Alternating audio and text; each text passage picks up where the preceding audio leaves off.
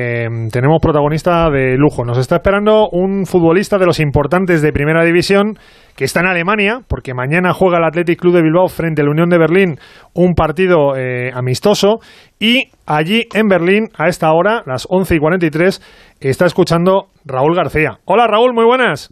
Hola, muy buenas. ¿Qué tal? ¿Cómo estás? Bien, bien. Aquí por tierras alemanas a, jugar mañana partido. Sí, señor.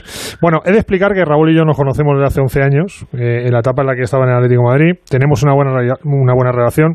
Entrevista difícil no va a ser Raúl, ¿eh? O sea que relájate un poquito. No. Por mi parte espero que no, por la tuya. Bueno, me tienes miedo todavía después de tanto tiempo. no, para nada, para nada. Oye, ¿qué tal en Berlín? ¿Buena temperatura?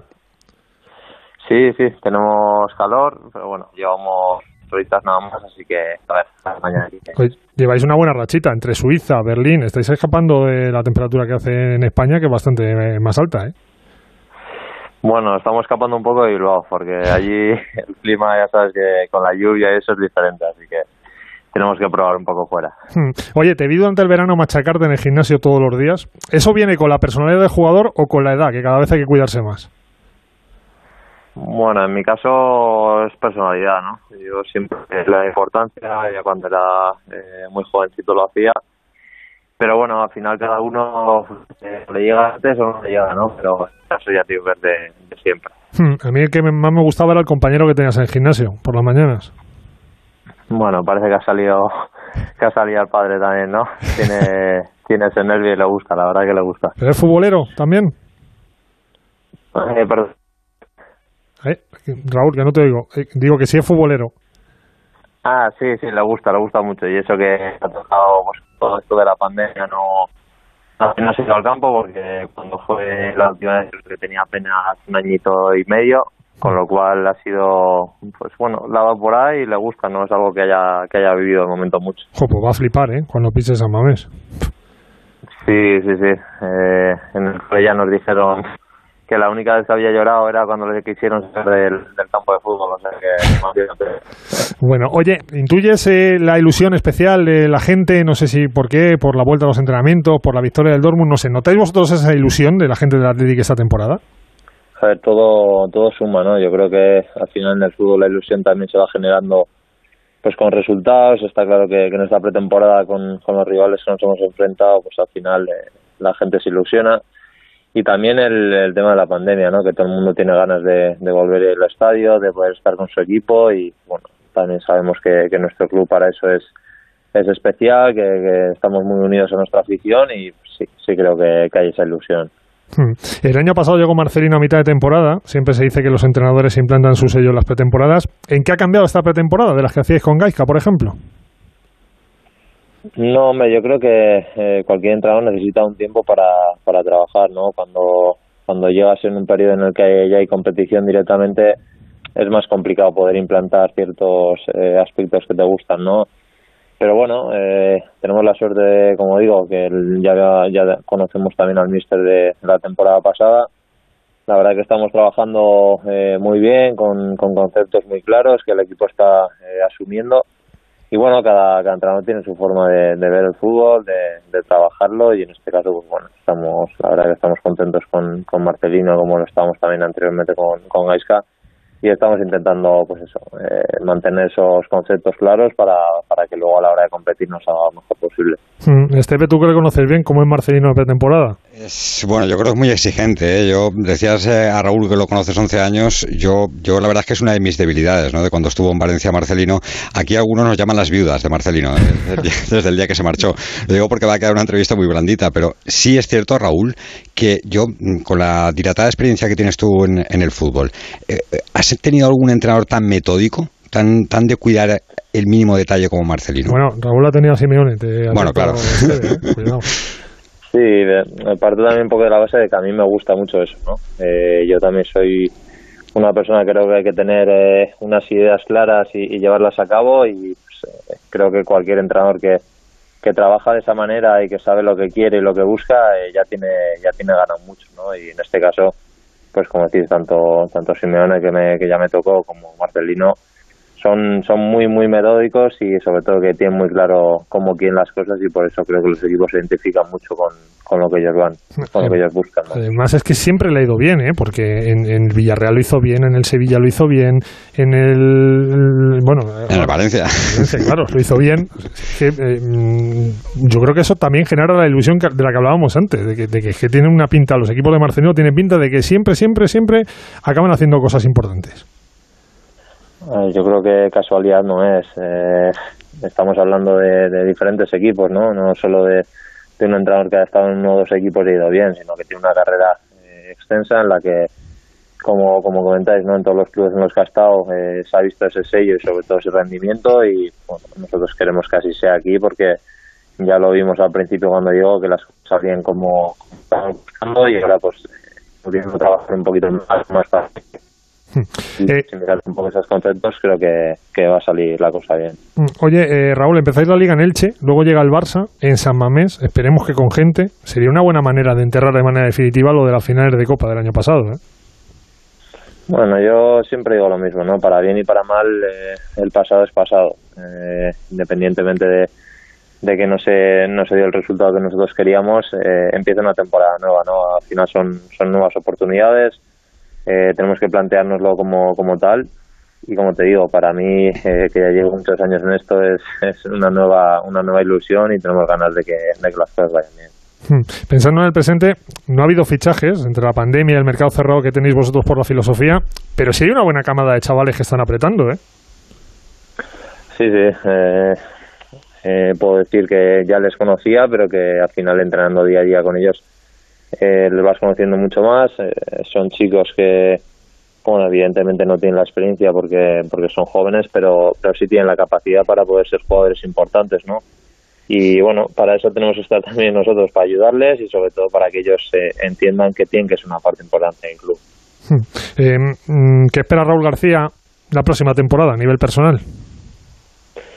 Aportar, aportar siempre, ¿no? Eh, siempre en el, en el fútbol hay que saber en cada momento eh, cuál es la mejor opción, eh, desde dónde hay que apoyar, ya sea desde dentro o desde fuera, pero sobre todo, pues eh, como, como hablamos, ¿no? al tener la experiencia que tengo de tantos años, pues entender que, que soy un jugador que tiene que estar a la orden de, de todos, de, intentar ayudar y sobre todo de centrarme en, intentar rendir al 100% de lo que yo de lo que yo tengo, ¿no? a partir de ahí seguro que todo va a ir bien. Hmm. Oye, estaba pensando que hubo un momento del año pasado que, que no llegaban los goles, que no llegaban las victorias y me, recordó un poco esto lo que ha pasado, lo que se ha puesto tristemente de moda ahora, ¿no? Con el caso de Simon Biles, que los futbolistas también sufrís estrés en muchos momentos de la temporada. Bueno, parece que es un eh, hablar de eso parece que es quejarse, ¿no? Y esto lo contrario, al final eh, cualquier, yo siempre digo, cualquier deporte de élite tiene su exigencia, eh, el que está es por algo, por, por, muchas cosas que ha tenido que, que hacer y sobre todo privarse pero bueno, eh, es bueno también ¿no? que todo el mundo eh, entienda que, eso no tiene que ser un tabú, que, está a la orden del día, que la exigencia es la que es y que al final de, en muchas situaciones son de, sobre todo de gente muy joven que tiene que, saber cómo gestionar eso, ¿no? que no, no es Hmm. Oye, siempre se te ha dado bien jugar en Mestalla. Yo cierro los ojos y te a meter un gol de amarillo. Esteve, que tú te cabreaste, pero aquel gol. No, no, pero, fíjate, hay, un detalle, yo, yo, creo que ya como este delito ha prescrito se puede contar. No sé si Raúl lo va a contar, pero eh, eh, estuvo incluso casi firmado por el Valencia en la época de Carboni, cuando jugaba de medio centro en, en Osasuna antes de firmar por el Atleti. ¿Es así, no, Raúl? Sí, sí hubo contactos, sí, eso es verdad. contactos.